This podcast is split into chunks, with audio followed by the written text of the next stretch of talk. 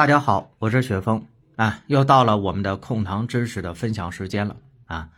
感谢大家伙呢一直以来的信任与支持，希望大家呢在喜欢我专辑的同时啊，及时点击屏幕上的订阅按钮，还可以呢添加客服私信啊，唐人公社的全拼加上三个幺与我联系。你要是有各种问题呢，哎，我也会尽全力的去帮助大家啊。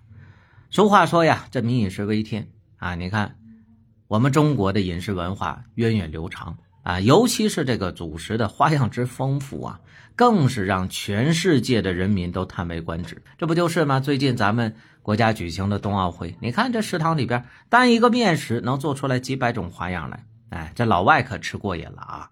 通常啊，咱们说的主食呢，哎，指的就是米和面做成的各种食物。哎，特点就是淀粉含量很高，对吧？那我们糖友也都知道，这升糖快呀，所以呢，有很多的大夫都在提醒糖友低糖饮食的时候啊，就特别会强调一件事情，什么呀？少吃主食，多吃蔬菜，对不对？哎，但是大家伙要注意啊，少吃可不等于不吃啊。你看，我们有些伙伴就容易在这个问题上走极端，对不对？哎，一点主食都不碰啊，哎，就觉得这个主食升糖，我不吃就完了，对不对？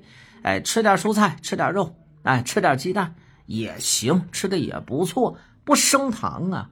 我给大家伙举个例子啊，就有这么一位糖友啊，老陈，啊，他之前就是这么想的，岁数呢七十多了啊，那么糖尿病有八年了啊，他原先的时候呢控糖也是挺用心的，然后也是听了不少人的意见啊，这里边咱们说了专业的、非专业的都都有啊，结果就走了很长一段时间的弯路。啊，到最后呢，也是通过我的节目在评论区找到我的啊，希望呢我能够给他解决这么多年的一些困惑。他主要的跟我说什么呢？就是他自己啊是非常在意这个糖的数值指标的。那么他就认为说吃饭呢，如果吃了主食升糖就快，所以呢每天就是多吃蔬菜，饿了呢多吃点肉，哎，主食基本上他就不碰了。然后呢，他每天其实跟其他的糖友啊。偶尔的也交流也比较，哎，就觉得自己控制的还不错，对不对？哎，觉得自己还是挺有毅力的，挺高兴。哎，殊不知呢，危险就来了。哎，就有这么一天晚上，是吧？他呢吃点青菜，呃，然后呢吃点鸡腿，这鸡腿都是去皮的啊，没吃主食。晚上半夜饿醒了，怎么办呢？还不敢吃主食啊？他又翻出来两块无糖的魔芋蛋糕，那魔芋蛋糕挺贵的呢啊！到了半夜是吧？这魔芋蛋糕也吃完了，但是感觉还是不行啊，出现了心慌啊、头晕呐、四肢这个麻木啊，到后来都昏迷不醒了，给家人吓坏了，赶紧往医院送。哎，好在呢跟儿子住在一起啊，家呢离医院也是挺近的，到医院里边抢救，这算是捡回一条命。问题出哪儿了？这个老陈呐，他醒过来之后呢，就思来想去的说：“哎，我是不是吃蛋糕吃的问题啊？”啊，当时我就跟他讲了，我说：“你这情况不是啊，为什么呢？我在北京糖代谢研究会这么多年了，见过类似的案例太多了。我给他分析了，我说本身魔芋蛋糕对你身体能有什么影响？”现在你出现的这个问题，最主要的原因就是长期的不吃主食导致的内分泌的紊乱，甚至说已经是影响了五脏六腑的功能了。当我说出这个结论的时候啊，这老陈是无法相信的。我就从两个层面又给他分析了一下。我说，首先第一个啊，你注意啊，虽然我们作为糖友那么怕糖高，但是不吃主食这个问题就很大。首先，主食。不用说糖友了，也不用说在中国了，全世界人都离不开主食，对不对？哎，你看这个老外，他虽然吃肉多，但是老外的健康饮食习惯当中也有主食的搭配。你看看外国人可能吃大米少，但是呢，面包啊，那是面食啊，健康一点的全麦面包啊，对不对？你包括苏联啊，那过去最有名的那个大列巴就是黑面包，对不对？啊，那也是面食，那也是主食啊。那么我们作为糖友来讲的话，哪怕再控糖，如果说你不吃主食的话，那么我们体内就没有充足的糖分给我们身体供能。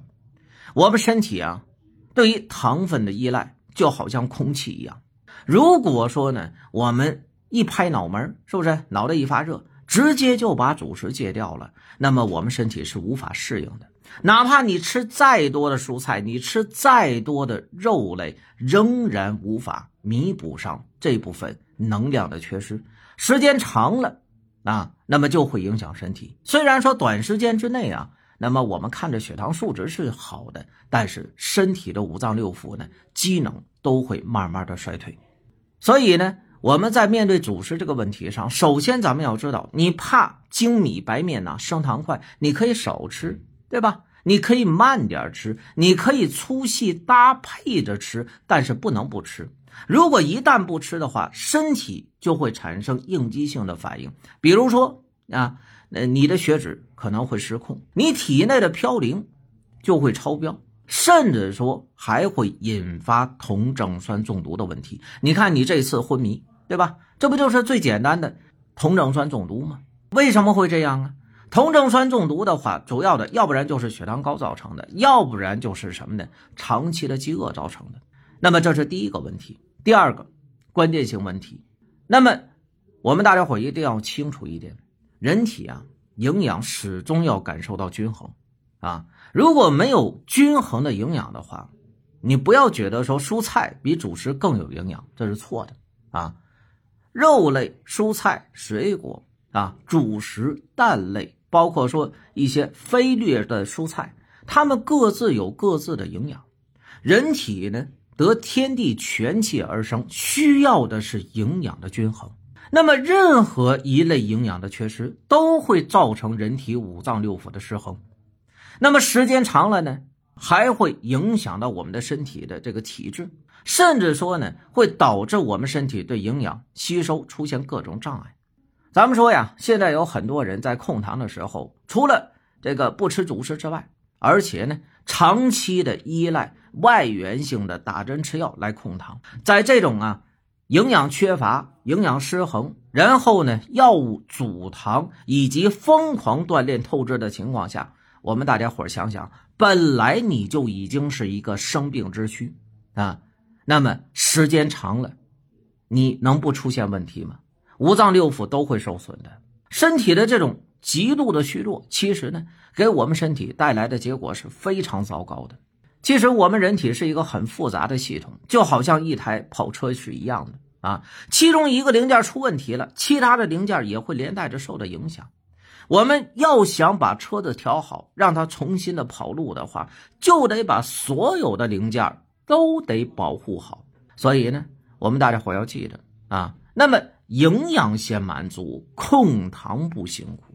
那有些伙伴可能还会问了啊，说那你看啊，这个老师啊。我遇到的问题呢，跟这位老陈的差不太多。那你说我主食我这吃还是不吃呢？我吃完了，我血糖真升怎么办呢？我吃不够的话，那么我身体真的营养失衡，以后还要出现并发症啊！最后不还是落了一个一身毛病的结果吗？对不对？甚至说可能会威胁到生命。所以呢，我们在北京糖代谢研究会这么多年啊，就取得了一个重要的成果是什么呢？就是通过中药的发酵技术来解决我们糖友每天不能多吃，但是营养不够，甚至说营养吸收有障碍的问题。解决这个问题的答案就是三消组合。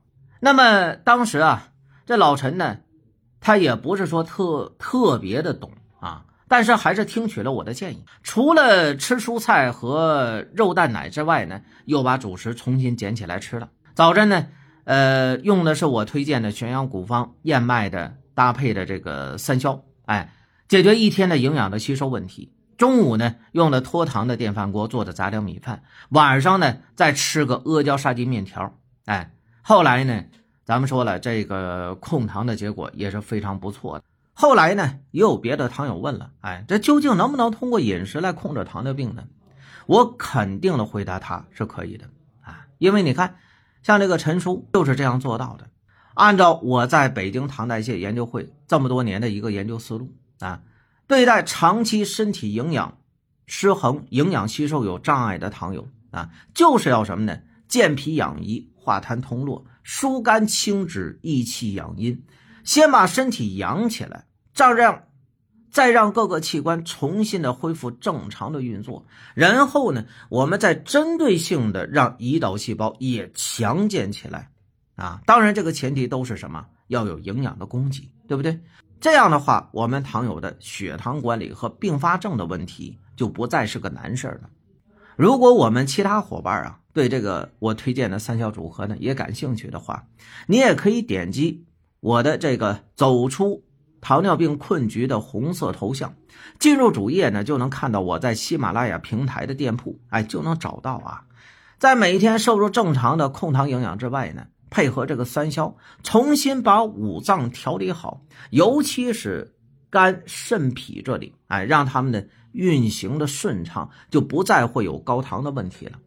身体真正的好了，这样呢，才会有更好的心情，对不对？我们才会有更幸福的生活啊！最后啊，祝福咱们所有的糖友能快快乐乐的控糖，长命百岁啊！好了啊，今天呢，就和大家伙咱们说这么多。希望大家记得点击屏幕上的订阅按钮啊，或者添加老师的私信“唐人公社”全拼加上三个幺。你要是有啥控糖的问题啊，我会尽全力的帮助你。各位伙伴啊，咱们请继续关注以后的节目。如果您有糖尿病相关问题想和徐老师进行咨询沟通的话，都可以节目评论区留言，徐老师将为您一对一的解答指导。